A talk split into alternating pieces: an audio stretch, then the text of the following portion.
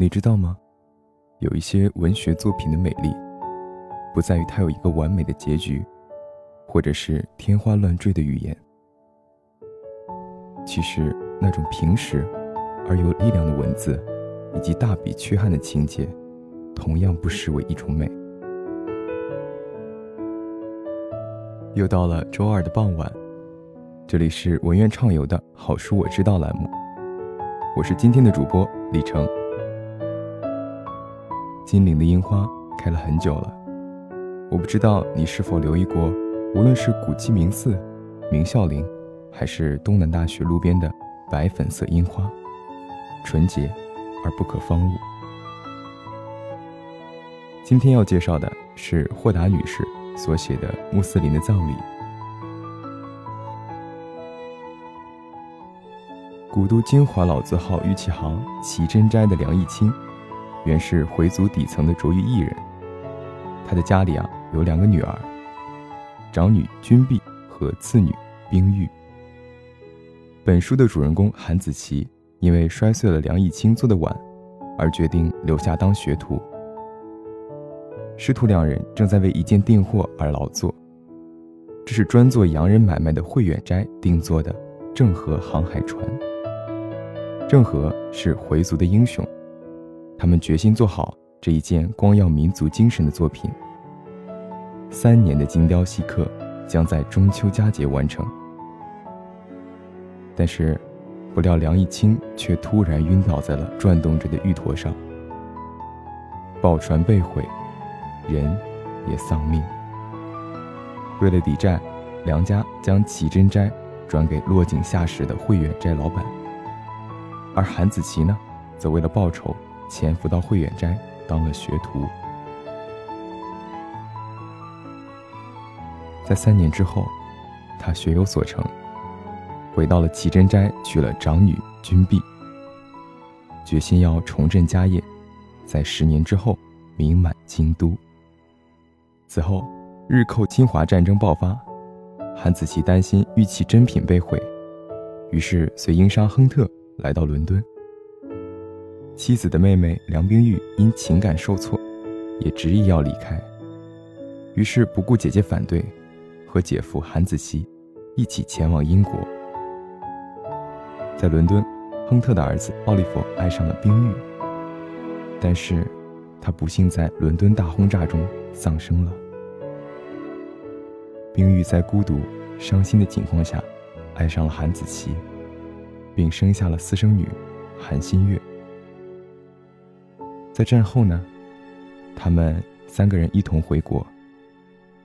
姐姐梁君碧却容不下母女俩，于是冰玉决定带女儿远走他乡。韩子琪则苦苦哀求，最后留下了他们的女儿韩新月。新月逐渐长大成人，以优异的成绩考上了北大的西语系。上学后与班主任楚燕朝互生情愫。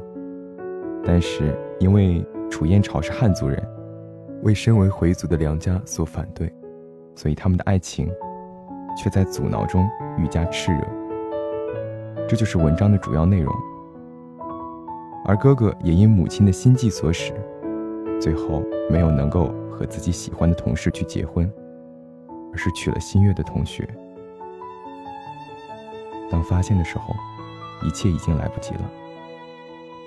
新月红颜薄命，因严重的心脏病不幸逝世，而楚燕朝以及新月一家都悲痛欲绝。哥哥和嫂子挑起了家里的重担。后来，韩子琪、梁君碧相继去世，韩天星也有了一对子女。等到多年以后，梁冰玉回来了。但是，一切也都已经物是人非了。以上所说的就是本书的主要情节。浅显的来讲，书的伦理和希腊乱伦史有一些相似，也因其中韩子琪和梁冰玉的爱恋情节而饱受外界的争议。我们在此不去展开讨论孰是孰非，但是多嘴的我，还是忍不住和大家去分享一下我的一点想法。其实啊，在日寇侵华的大背景下，韩子琪和梁冰玉身在异国，无依无靠，寄人篱下。两个人本来就很聊得来，而梁冰玉所受到的高等教育，所吸收的先进的思想，让她渐渐的和传统的中国式妇女姐姐梁君碧有了无法打破的隔阂。进而她选择和姐夫韩子琪一起去出国。而在那一个战火纷飞的夜晚，刚向她求婚的奥利弗突然就被飞来的炸弹夺去了生命。在这样一系列的背景之下，二人的所作所为其实是有他们的合理性的。当然，我并不是在为他们开脱，但是当你走下道德山顶的时候，你会发现，在这个故事中，其实是有着千丝万缕的真实性相互串联的。那么，再来说一说我和这本书的故事。那一年的时候，我还在上初二。班里呢换了一位年轻的女老师来教我们历史。老师的学历并不是很高，也并不是就读于985或者211的学校，但是老师的视野非常开阔。他会讲四种外语，喜欢看书旅行，喜欢书法绘画。我和老师的关系很好，曾经一起骑行去一个很远的湖去看风景。一起去猫咖撸猫，一起互相分享彼此的生活。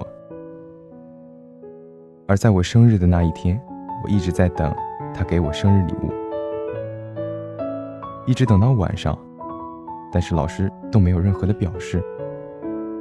无论是正课还是自习，我总感觉老师看我的眼神都没有和平常哪里不一样，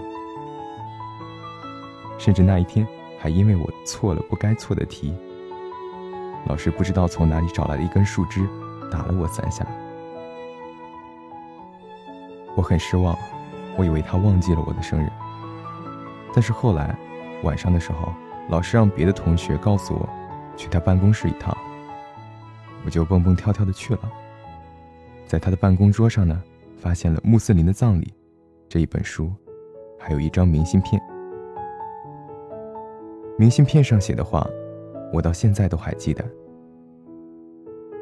在你生日的这一天，历史老师打了你三下。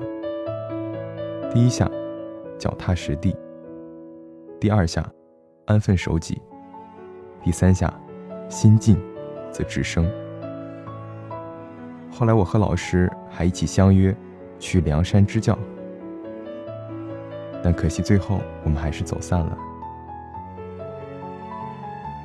那个时候，打开这本《穆斯林的葬礼》，看到楚燕朝和韩新月的爱情，我天真的觉得自己也会和老师相知相爱。但是现在想来，老师想要告诉我的，或许是有缺憾的人生才是人生。缺憾，在某一种程度上，也算是一种美。